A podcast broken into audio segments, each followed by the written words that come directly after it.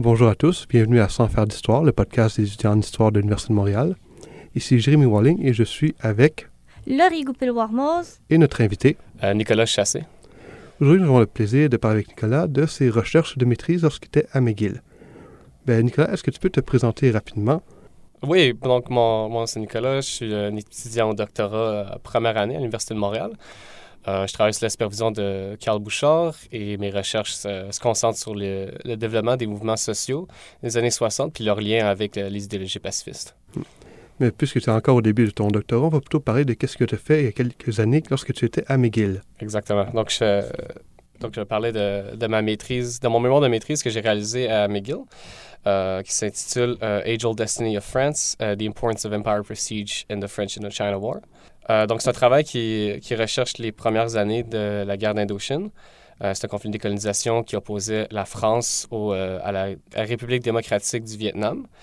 Euh, donc, le conflit a duré de 1946 à 1954, euh, où la France se voit perdre son territoire et son influence dans la région en faveur d'une indépendance vietnamienne et d'une séparation du pays en deux régions, euh, en anticipation d'une réunion diplomatique quelques années plus tard. Est-ce que tu peux nous présenter rapidement ce qu'est l'Indochine? Parce que c'est quand même différent du Vietnam moderne. Oui, totalement. Donc, L'Indochine, c'est une ancienne colonie française qui incluait le Vietnam, le Cambodge et le Laos. Euh, donc, c'est une région qui est occupée par la France en commençant euh, dès 1862 par des concessions territoriales dans le sud de la, région.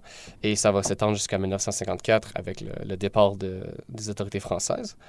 Euh, ça va débuter avec des concessions territoriales, puis ça va être complété en 1887. Donc, de 1887 jusqu'à environ 1940, c'est un territoire qui est occupé en entièreté par les autorités françaises. Donc, qu'est-ce qui a intéressé jeune Nicolas à regarder tout ça? Euh, donc, je me suis toujours intéressé à ce sujet. Euh, la guerre, je trouve que la guerre d'Indochine, c'est un contexte politique assez, assez intéressant pour le, à la guerre du Vietnam qui vient après, celle avec les Américains. Puis je trouvais que c'était un conflit qui méritait plus d'attention parce que c'est, ça explore beaucoup de liens entre la décolonisation globale puis le développement des relations internationales dans la période qui suit immédiatement la Deuxième Guerre mondiale. Euh, donc aussi, ça, ça la donnait bien avec le contexte de recherche de l'Université McGill, qui est dans, dans le cadre de mon, euh, mon programme, donc maîtrise euh, non-thesis.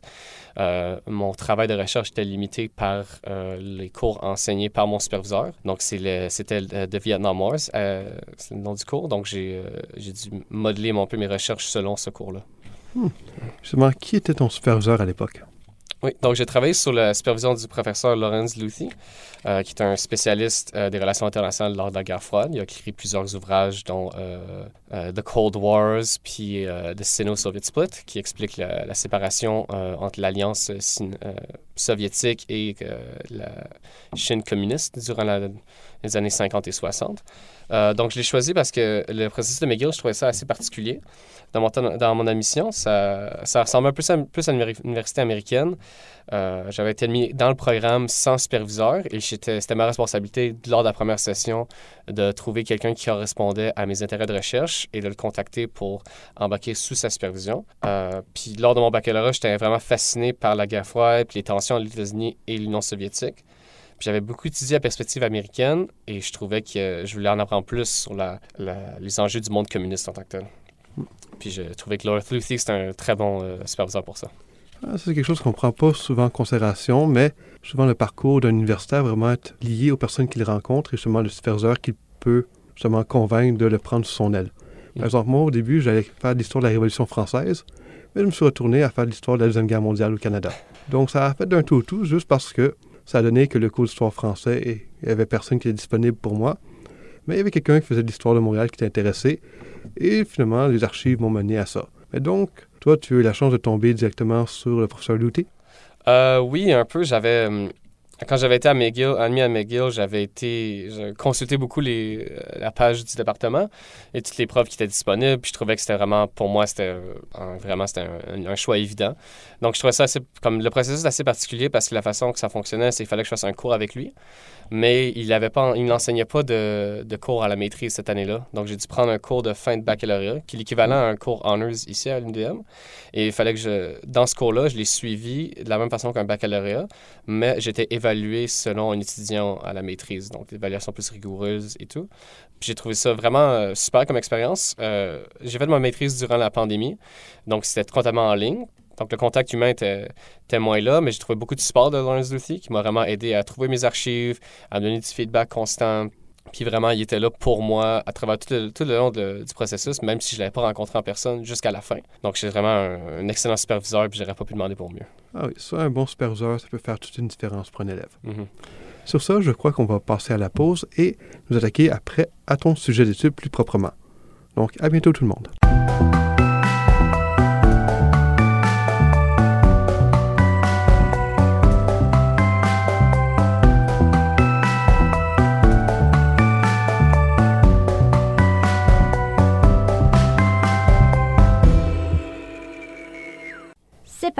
Donc, pour notre deuxième partie, euh, j'aimerais ça me lancer. Puis, Nicolas, je me demandais, est-ce que tu peux nous offrir un peu de contexte quant à la présence de la France en Indochine? Euh, oui, absolument. Donc, je trouve que c'est euh, particulièrement intéressante, la présence française coloniale. Puis ça stresse beaucoup aux, ambitions coloniales de l'Europe de façon plus générale au 19e siècle. Donc, la façon que j'ai vu ça, c'est qu'avec la fin de la guerre franco-prussienne en 1871, la, la France, euh, ça entraîne un peu un changement de sa politique étrangère. Euh, la réputation internationale euh, de la nation se voit était centrée sur l'idée que laquelle la France faisait partie des grandes nations. Son expansion coloniale, c'est un peu un reflet de cette croyance-là. Donc, le nouvel objectif de l'Empire français, c'était pas d'établir des débouchés commerciaux pour les échanges coloniaux français, mais c'était plutôt de restaurer le prestige de l'Empire français. Euh, cette ambition-là, ça se retrouve au centre de- des ambitions euh, euh, coloniales de l'Empire européen, des empires européens à la fin du 19e siècle. Puis là, la France euh, a commencé à, avait déjà commencé à avoir des concessions territoriales en, dans le fond jusqu'au au Vietnam jusqu'en 1862. Euh, c'est traduit de faire qu'est-ce que j'ai appelé une ruée vers l'or colonial. Donc, le Vietnam bénéficie d'une attention particulière à cet effet-là. Donc, de plus en plus, jusqu'à la, jusqu'environ à la fin du 19e siècle, la France a commencé à avoir des, concessions territoriales vers le sud jusqu'au nord du territoire. Euh, puis on commençait à mettre en place des, euh, des mesures assez drastiques pour favoriser l'instabilité dans, dans la région. Donc des politiques restrictives euh, consistant à supprimer les Vietnam- Vietnamiens considérés comme une menace pour la légitimité française. Et on aussi l'unification des, des territoires indo-chinois, euh, c'est-à-dire le Vietnam, le Laos et le Cambodge. Ça a eu un impact sur la composition géographique, euh, démographique euh, du Vietnam, puis ça crée une, assez une grosse instabilité supplémentaire. De la même façon que la France l'a fait au Moyen-Orient et en Afrique. C'est délimiter les, les frontières d'une colonie pour créer de l'instabilité interne. Donc, la, domination coloniale française, c'est une réalité jusqu'à partir de 1887. Puis les Français contrôlaient la rivière Rouge, à ce qui veut dire que leur empire pouvait assu- assurant leur emprise sur le, le pays, puis rend- qui rendait les, euh, les révoltes militaires assez difficiles. Ah oui, ben justement, quel type de contrôle est-ce qu'ils exerçaient? Est-ce que c'était vraiment un contrôle direct, la police qui était française, l'armée vraiment présente partout, ou est-ce que c'était plutôt décentralisé, un peu comme les Britanniques? Est-ce qu'ils étaient vraiment en contrôle début à la fin, ou il y avait des représentants vietnamiens locaux? ou- Oui, donc c'est un peu de. C'est ça, donc c'est un, c'est un peu des deux. Donc, dans le fond, la façon que je comprends ça, c'est que les Vietnamiens cherchaient à. La, la France avait des dirigeants, puis il y avait des, euh, des dirigeants, comme, je ne rappelle plus le titre exactement, mais des dirigeants coloniaux français qui étaient des ministères euh, qui étaient mis en place euh, en France. Donc, c'était vraiment une colonisation établie par les Français. Puis, il n'y a pas vraiment un, grand mot à dire selon la population locale. Mais inversement, disons, à l'Algérie, il n'y a pas un effort réel de colonisation. Exactement. Donc, c'est vraiment juste euh, mise en contrôle du territoire. Il y avait aussi une composante économique. Donc, le, le caoutchouc qui était un grand, une exportation assez importante du Vietnam. Donc, c'était vraiment, le but, c'était pas de, de convertir ces populations-là, c'était vraiment d'avoir un contrôle sur son territoire et sur ses ressources. Et tout ça va prendre fin quand exactement? Donc, ça prend fin euh, euh, pendant la, la Deuxième Guerre mondiale. En fait, ça commence à prendre fin durant la Deuxième Guerre mondiale. Donc, euh, la France perd son, son territoire un peu à cause de l'inva- l'invasion euh, allemande euh, de la France métropolitaine. Ce qui va se passer, c'est que la France va, va être conquise par les Allemands, comme vous savez très bien. Puis c'est, dans le fond, les, les Français qui vont se sauver de ça, donc dont Charles de Gaulle, vont se nommer la, la France libre. Mais à cause de la, euh, des, cons- des circonstances, euh, ils ne peuvent plus vraiment contrôler leur colonie, dans le temps incluant l'Indochine.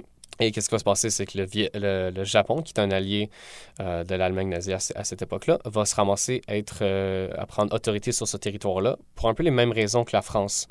Dans la fond de contrôle sur le territoire, pour ses enjeux stratégiques géopolitiques, particulièrement pour sa proximité vers l'Inde. Et donc, dans le fond, c'est dès euh, 1940, euh, il commence le, le Japon prend un peu contrôle de ce territoire-là et élu un, un dirigeant, un, un dirigeant euh, puppet un peu, qui est appelé, je m'excuse la prononciation, mais Bao Dai, qui fut le dirigeant du Vietnam durant la Deuxième Guerre mondiale, mais qui était euh, vraisemblablement agissait selon les intérêts de l'Empire japonais. Donc, la France perd ce territoire-là à cette époque-là.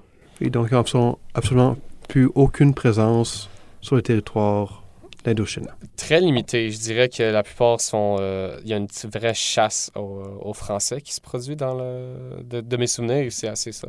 Puis, je me demandais aussi, comment est-ce que tu as une idée dans ta recherche, comment ça a été perçu par les gens dans- en Indochine à ce moment-là ou au Vietnam? Comment est-ce que la population avait ont reçu ça de, de façon forcée, un peu entre guillemets, qui ont été- se sont fait imposer ça? Euh, oui, donc je pourrais pas dire sur la perspective vietnamienne. Malheureusement, dans mes, euh, dans mes sources, j'étais limité à des perspectives françaises. Euh, dans ça là mais je peux dire que la, la littérature secondaire et, mettons, l'historiographie, ça, ça parle beaucoup du fait qu'il y a un, je ne dirais pas un mécontentement, mais mettons un, un certain, comme une connaissance, une reconnaissance du fait que c'est pas très différent. C'est qu'il y a quand même une domination, puis c'est pas le, le peuple vietnamien n'est pas libre nécessairement, c'est juste ça change euh, d'oppresseur. D'accord. Oui, de souvenirs pour la Deuxième Guerre mondiale, les Japonais essaient parfois de se présenter comme des libérateurs, mais ils demeurent un empire en ex- assez expansionniste et assez répressif également. Donc, c'est vraiment changer deux sous pour une pièce. Ouais, exactement. Eh bien, écoute, j'avais une autre question. Donc, un peu, ben, qu'est-ce qui motive les Français à maintenir leur contrôle? Donc, en premier, s'ils y parviennent, ou ben, comment, comment, ça, comment ça se développe à ce moment-là? Mhm. Donc, euh, ouais, qu'est-ce qui se passe, c'est que la France n'a pas de pas d'emprise sur le territoire euh, vietnamien jusqu'en septembre 45, jusqu'à temps que la Deuxième Guerre mondiale finit. Donc, qu'est-ce qui se passe euh, durant ce mois-là, c'est que le, le le Japon se, se rend aux Américains et qu'est-ce qui se passe, c'est qu'ils quittent euh, le Vietnam et donc les Vietnamiens se ramassent sans, autorité française, sans autorité japonaise. Et dans euh, ce vide de pouvoir-là, euh, Ho Chi Minh et la des Républiques démocratiques du Vietnam déclarent son indépendance en septembre 45, ce qui va être immédiatement dénoncé par Charles de Gaulle et les Français comme étant une illégitime comme déclaration. Et justement, pour bâtir sur la question de Laurie, justement, les Français, leur nation a été en bonne partie détruite par la Deuxième Guerre mondiale. Ils ont subi une défaite militaire quand même assez humiliante vis-à-vis des Allemands. Qu'est-ce qui va les motiver à vouloir retourner en Indochine alors qu'ils ont été entièrement expulsés du pays? Euh, oui, donc euh, c'est vraiment, ça remonte aux, idées coloniales européennes de, l'époque. C'est que même si aujourd'hui on pourrait considérer qu'en 45 les empires coloniaux européens étaient vraiment à leur, à leur fin, euh, c'était pas vraiment l'opinion des, des politiciens puis des forces étatiques euh, de la France ni de l'Angleterre d'ailleurs. Il y avait vraiment un déni de, par rapport à la situation. Puis, euh, dans le fond, l'Indochine et même dans ce cas aussi l'Algérie, c'est vu comme une partie importante de l'identité nationale française. C'est ça que j'ai vu dans les, les communications puis dans les archives. C'est que c'est vu comme une partie intégrale de la France. Et justement, pour euh, se restaurer de son humiliation vécue durant la Deuxième Guerre mondiale, c'est absolument important qu'ils reprennent ce territoire-là. Donc, ils vont faire tout ce qu'ils peuvent pour vraiment nier les projets de décolonisation qui se produisent dans cette région-là, juste pour vraiment remettre en place puis euh, re- regagner ce prestige d'empire qui est si important à l'époque. Ah, d'accord. Il y a quand même un certain parallèle qu'on peut faire avec qu'est-ce qui avait poussé les Français à cette grande vague de colonisation au départ qu'ils ont perdu face aux Prussiens. Donc, pour redorer leur honneur, ils vont conquérir des nouveaux territoires. Et là, ils perdent face aux Allemands et ils essaient de rétablir leur empire pour rétablir leur honneur. Oui, c'est un très bon parallèle, je dirais. C'est vraiment, euh, c'est vraiment la même chose qui se passe en 45 puis en 71. Euh, fait que oui, c'est vraiment ça, c'est une, une volonté complète de reprendre sa place sur le- la scène internationale, malgré le fait que même les Français à l'époque étaient conscients que c'était que les, euh, les acteurs changeaient. C'est vraiment une volonté de, de remettre sa place comme étant la France, comme étant cette, cette nation destinée à civiliser le, le monde, comme je peux dire. Et cette reprise de pouvoir en Indochine, comment va-t-elle justement avancer? Comment les Français vont-ils procéder pour essayer de rétablir leur autorité? Ouais, donc ça prend plusieurs étapes. Donc, ça va commencer avec la dénonciation de la déclaration d'indépendance d'Ho Chi Minh de septembre 45 et la France et particulièrement Charles de Gaulle vont refuser euh, toute entente avec les Vietnamiens durant la première année et demie, deux années, euh, parce qu'ils n'ont pas encore de, euh, de pied sur le, au Vietnam. Ils sont pas vraiment établis l'autorité dans la région est un peu contestable. Donc, jusqu'à là, ils, refusent catégoriquement de négocier et ils vont juste tenter de remettre en place leur empire colonial comme si la Deuxième Guerre mondiale ne s'avait jamais produit. Euh, donc, qu'est-ce qui va se passer? C'est que de plus en plus, euh, il y aura ces contestations-là, puis on va commencer à entendre un peu plus les Vietnamiens, puis il y a une prise de conscience assez, très, assez lente, mais qui existe quand même, que, euh, du fait que les Français ne peuvent pas rétablir leur empire de la même manière. Il va falloir qu'ils fassent des concessions puis qu'ils reconnaissent les droits des Vietnamiens. Donc, ce qui mène à, une certaine concession et euh, les idées derrière l'Union française. De la même façon que euh, le Commonwealth britannique existe, c'était une volonté de préserver le Vietnam comme une nation indépendante, mais qui existait sous l'Union française. Par contre, j'ai le sentiment que ça n'a pas trop fonctionné. Non, euh, vraiment pas, parce que les Français avaient beaucoup de misère à laisser derrière ce territoire-là, de, plusieurs raisons. Euh, notamment, je trouve, une de mes citations préférées, ça vient de euh, Boiler, qui, était un, des dirigeants à l'époque en France, et qui, euh, qui, voyait une indépendance rapide au Vietnam comme impensable, parce que ça allait, et je, le cite ici, ça allait ruiner toutes les euh, efforts démocratiques qu'on a établis dans le pays. Donc, ça revient beaucoup à les, idéaux derrière les missions civilisatrices de la France et de l'Angleterre et tous les pays européens. C'est qu'on ne peut pas laisser ces nations-là être euh, indépendantes parce qu'ils ne sont pas assez civilisés. Donc, c'est vraiment ça qui les empêche de négocier avec les Vietnamiens. Et de cette façon-là, en quoi le français est-il différent des autres grandes puissances coloniales post-Deuxième Guerre mondiale, telles que, disons, les Britanniques ou autres? Euh, je trouve que c'est vraiment euh, particulier parce que l'Angleterre adopte une, approche plus, je dirais, pragmatique, euh, considérant que l'Inde obtient son indépendance en 1947. C'est pas vraiment mon sujet d'expertise, mais que je me rappelle bien, il y a une reconnaissance immédiate chez les Britanniques que ce territoire-là ne peut plus leur appartenir. Il n'y a pas de contestation qui se fait. Euh, ça existe, mais c'est pas autant, euh, ça se mobilise pas autant que la France. Donc, il y a une certaine négociation et reconnaissance des, euh, des droits de ces populations-là, tandis que la France, c'est un refus catégorique. Ça se produit un peu vers la fin, mais ça vient un peu trop tard, parce que les, ça, ça, c'est rendu que ça l'ajoute le bord.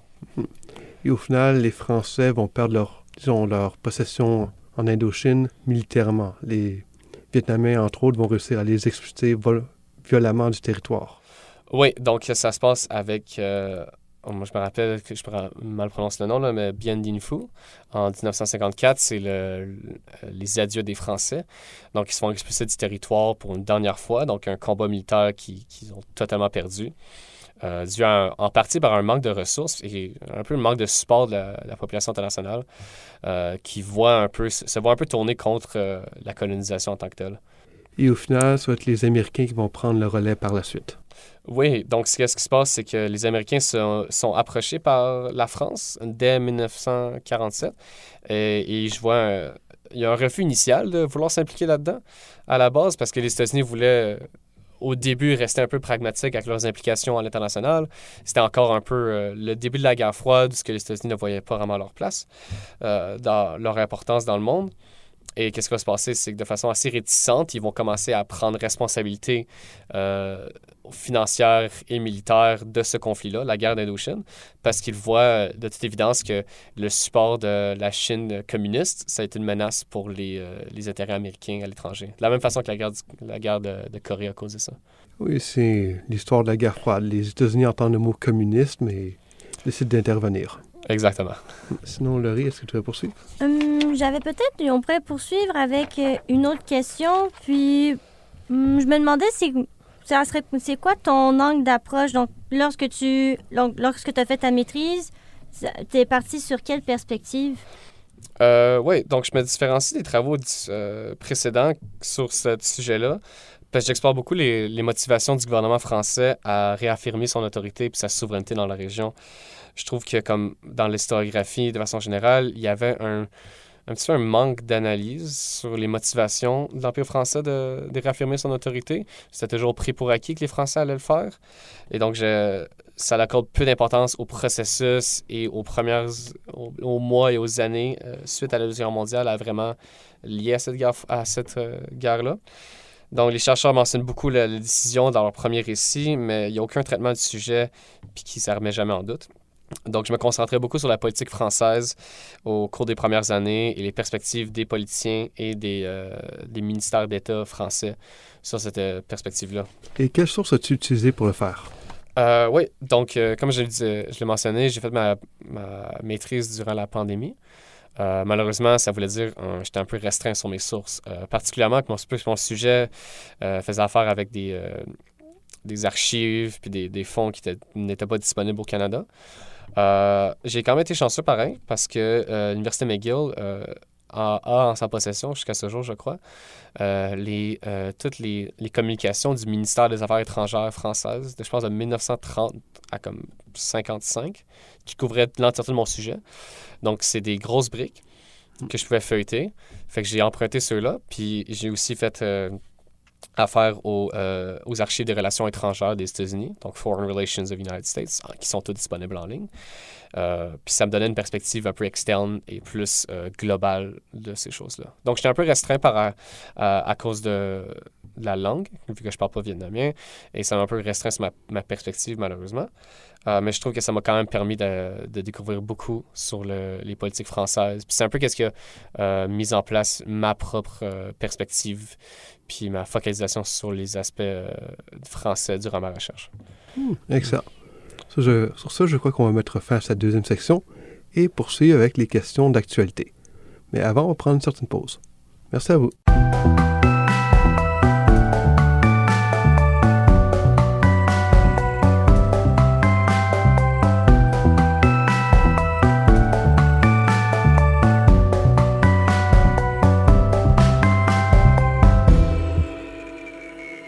Donc, pour cette dernière partie avec les enjeux contemporains, euh, Nicolas, j'avais une question pour toi. Donc, quelles sont les conclusions que tu as tirées euh, de tes travaux?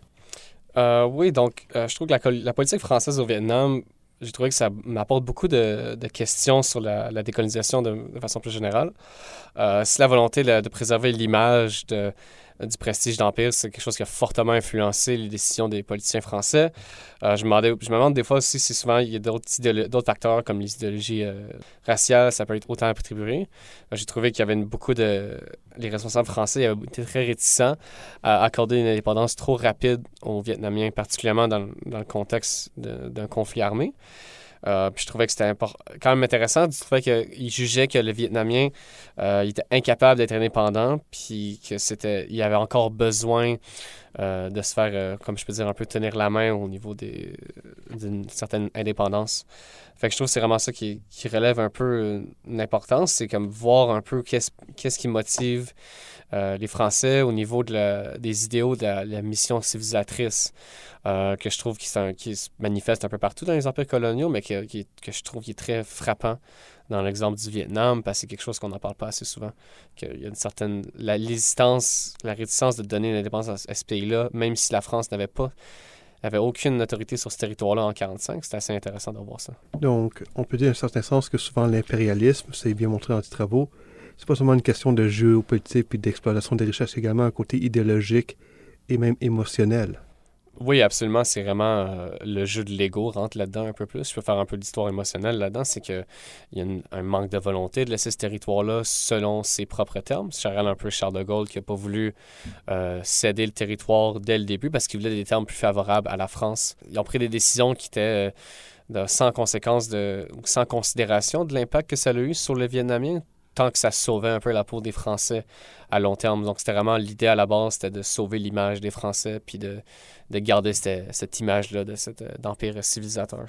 Si on peut enseigner sur ce sujet, justement, aujourd'hui, quel est l'héritage de l'occupation française en Indochine que tu peux voir dans l'historiographie? Euh, je pense que l'historiographie, c'est assez euh, particulier. Je dirais que c'est un, un, aspect que j'ai moins exploré dans l'historiographie. Puis, je trouve que c'est. Euh, y a une certaine. Dans la France, il y a une certaine humiliation puis une défaite qu'on a tendance d'en parler. C'est assez rare.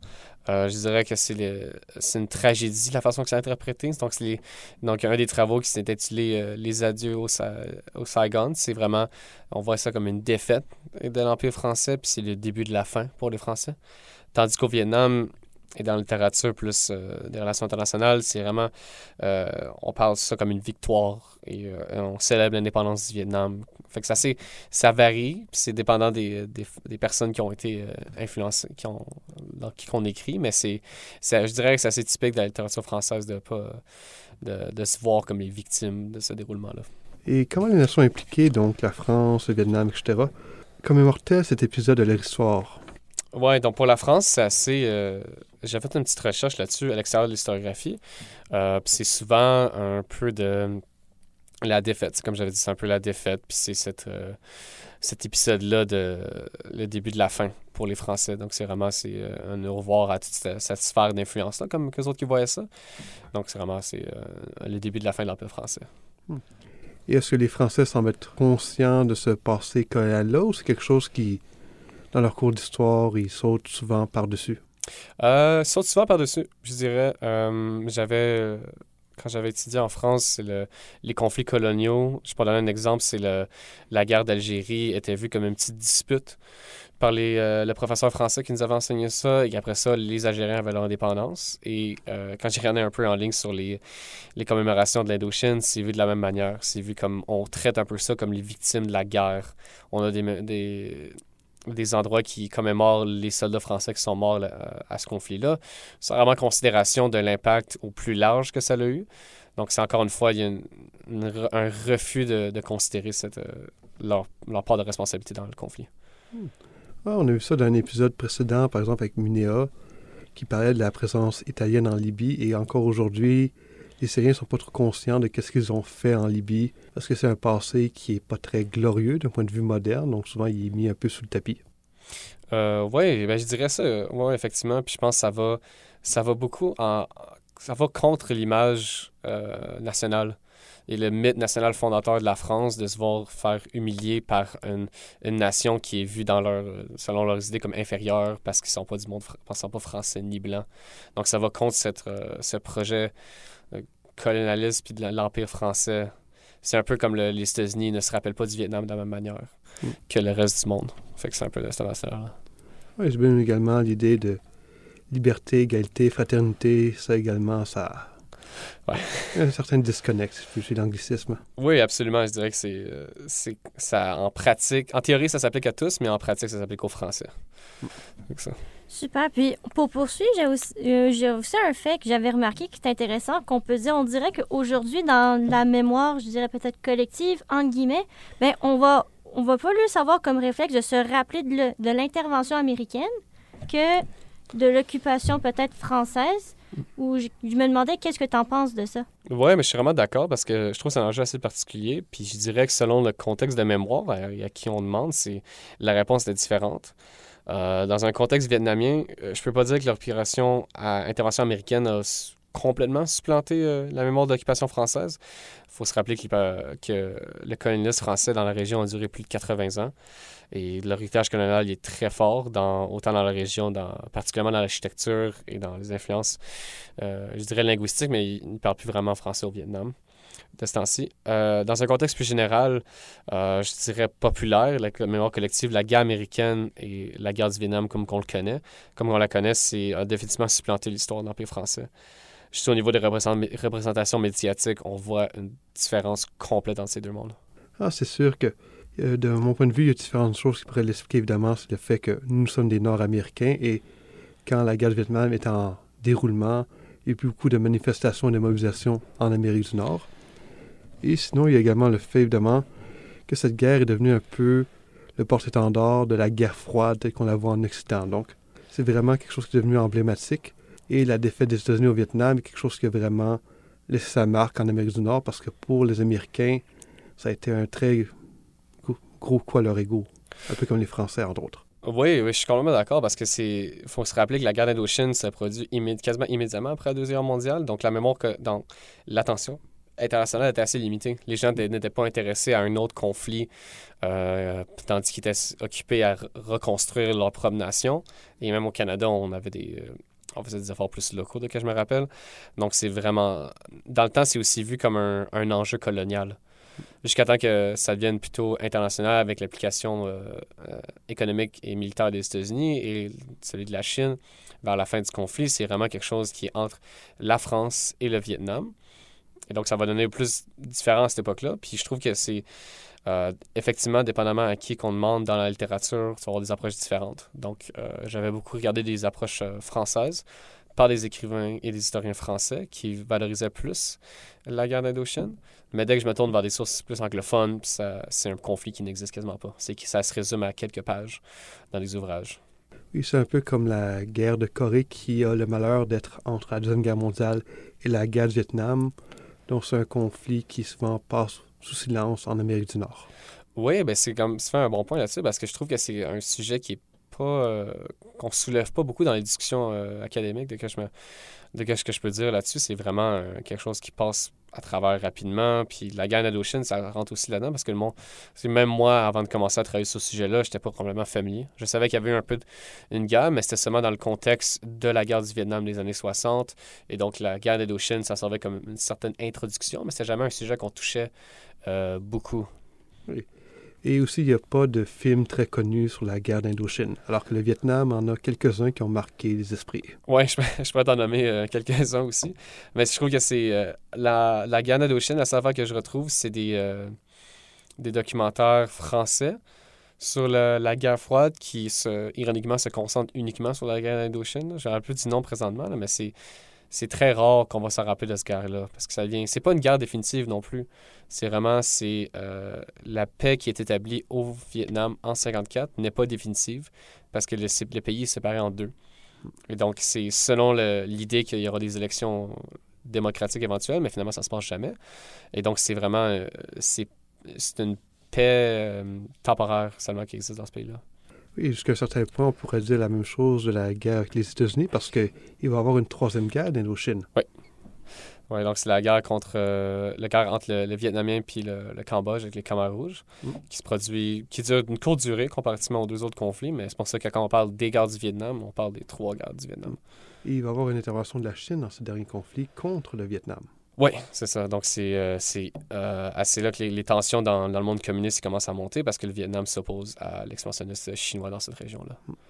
Et ça peut nous servir un peu de tremplin pour la prochaine question, parce que justement, il y a un contexte de tension grandissante entre la Chine et les pays de l'Asie du Sud-Est, où la Chine essaie justement d'empiéter un peu sur le territoire maritime de ces pays-là, et ce qui mène étrangement à un retour des États-Unis dans la région. Ils ont un rapprochement avec le Vietnam, entre autres. Des bases militaires sont en train d'être construites en Philippines. Donc, qu'est-ce que tu vois justement de ce retour de l'Occident en Asie du Sud-Est? Euh, ouais, mais je trouve ça assez intéressant, particulièrement dans le cas des États-Unis qui ont été comme qui sont fait sortir du pays par, la, par le Vietnam en 75. Fait que je trouve ça assez intéressant qu'il y ait un retour comme pas complet, mais assez solide euh, à une influence américaine dans la région. Puis je trouve que ça parle un peu plus des influences géopolitiques et des, des enjeux qui sont reliés euh, présentement. Mais c'est pas un sujet que je connais tant que ça. De qu'est-ce que je me rappelle particulièrement, euh, pour revenir à cette question-là de la mémoire des empires occidentaux au Vietnam, que je trouve ça intéressant, c'est que la France euh, n'a jamais vraiment fait d'excuses formelles. Euh, si je ne me trompe pas, c'est auprès des anciennes colonies, ça permettrait d'entraver la construction de, de construction des relations diplomatiques des deux côtés. Donc, ça reste à vérifier, ça. Peut-être pas le mettre, celle-là mais sinon, c'est assez intéressant de voir ça. Puis j'aimerais savoir qu'est-ce que toi tu penses de ça. Ah ben, c'est toujours très intéressant de voir à quel point les enjeux géopolitiques font de drôles d'amis, entre autres. Alors que l'ennemi d'hier peut devenir un nouvel ami parce qu'il y a une nouvelle menace qui est vue comme étant plus importante. Quoiqu'encore, il n'est pas tant question de nouvelle menace. J'ai entendu un drôle de ton vietnamien qu'ils sont battus contre les Américains pendant 10 ans, les Français pendant 100 ans et les Chinois pendant 1000 ans. Donc, cette idée qu'il y a un peu le retour de la menace de l'ancien temps, évidemment, ça, c'est un peu rattraper un discours qui n'existait plus, évidemment, lorsque les Vietnamiens et les Chinois étaient alliés pendant la guerre froide, mais justement, maintenant que les Chinois sont de plus en plus présents dans les eaux territoriales de la région et que les Vietnamiens se sentent menacés, eh bien, ils doivent trouver un partenaire pour acheter l'équipement militaire et garantir un peu leur sécurité. Et en ce moment, si vous voulez vous protéger de la Chine, eh bien, le réflexe d'aller voir les Américains qui sont vus comme leur principal adversaire géopolitique. Mhm. Ce qui peut donner à des drôles de retournements de situation. Ouais, ouais. Mais je suis content que tu mentionné aussi le, ton dicton sur le- la colonisation par. Puis le Vietnam, c'est pratique d'autres nations, parce que c'est vrai que le- la Chine a autrefois colonisé le Vietnam. Donc je pense que il y a très longtemps, là, mais que c'est dans le fond, c'est revenu, ça revient un peu à ça, c'est que la Chine fait encore une fois une, certaine colonisation, une tentative de coloniser le Vietnam. Donc c'est ça. Fait que je trouve ça assez intéressant de revoir les comment. Il y a même il y a 50 ans après la guerre du Vietnam, ça se retourne à des, des alliances contraires. Ah oui, c'est pas la première fois où on a ce retournement d'alliance. Évidemment, penser l'Allemagne et la France, l'Allemagne et les États-Unis. En fait, l'Allemagne et beaucoup de personnes, si on peut être honnête. Le Japon et l'Occident de manière plus générale. Et même le Japon et la Corée, alors que le Japon a occupé la Corée pendant fort longtemps, les deux se sont rapprochés parce qu'ils ont un ennemi géopolitique commun en la Chine et la Corée du Nord également. Mhm. Donc, oui, évidemment, la survie les enjeux géopolitiques font parfois des choses un peu étranges d'un point de vue historique. Oui, absolument. Et même au niveau euh, de la guerre froide, c'est l'alliance euh, sino-soviétique, entre ben, l'alliance entre la Chine euh, communiste de Mao et celle de l'Union soviétique de Staline, qui se font, qui se voit une alliance assez, assez fragile et qui va être comme va pas durer très longtemps parce qu'il y a des, différences idéologiques assez frappantes. Donc ça, dans des interprétations de marxisme-léninisme assez différentes, mais dans le fond, pendant quelques années, ils vont être des bons alliés, et juste pour combattre les États-Unis d'ailleurs, euh, par, par exemple. Fait ça, change beaucoup avec le- les enjeux. Ah oui, on voit ça entre autres aujourd'hui au Moyen-Orient, alors que les Américains, depuis la retraite d'Irak, essaient de se retirer progressivement de la région. Il y a certains groupes qui étaient unis dans leur opposition aux États-Unis, qui commencent à se battre un peu entre eux parce que l'ennemi commun n'existe plus, et là, les différences idéologiques ressortent beaucoup plus fortement. Oui, exactement. Malheureusement, c'est c'est un peu le cas de le dire. Ah, sinon, est-ce qu'il y aurait d'autres choses que tu veux nous partager sur les conclusions de tes travaux? Ah, je pense pas, non. Je trouve que ça, ça couvre un peu plus mon, mon sujet. Excellent. Donc, sur ça, je serais, j'aimerais souhaiter à tous nos auditeurs une excellente journée. C'était Jérémy Walling. Laurie Goupil-Warmose. Euh, Nicolas Chassé. Merci pour votre écoute. Au revoir.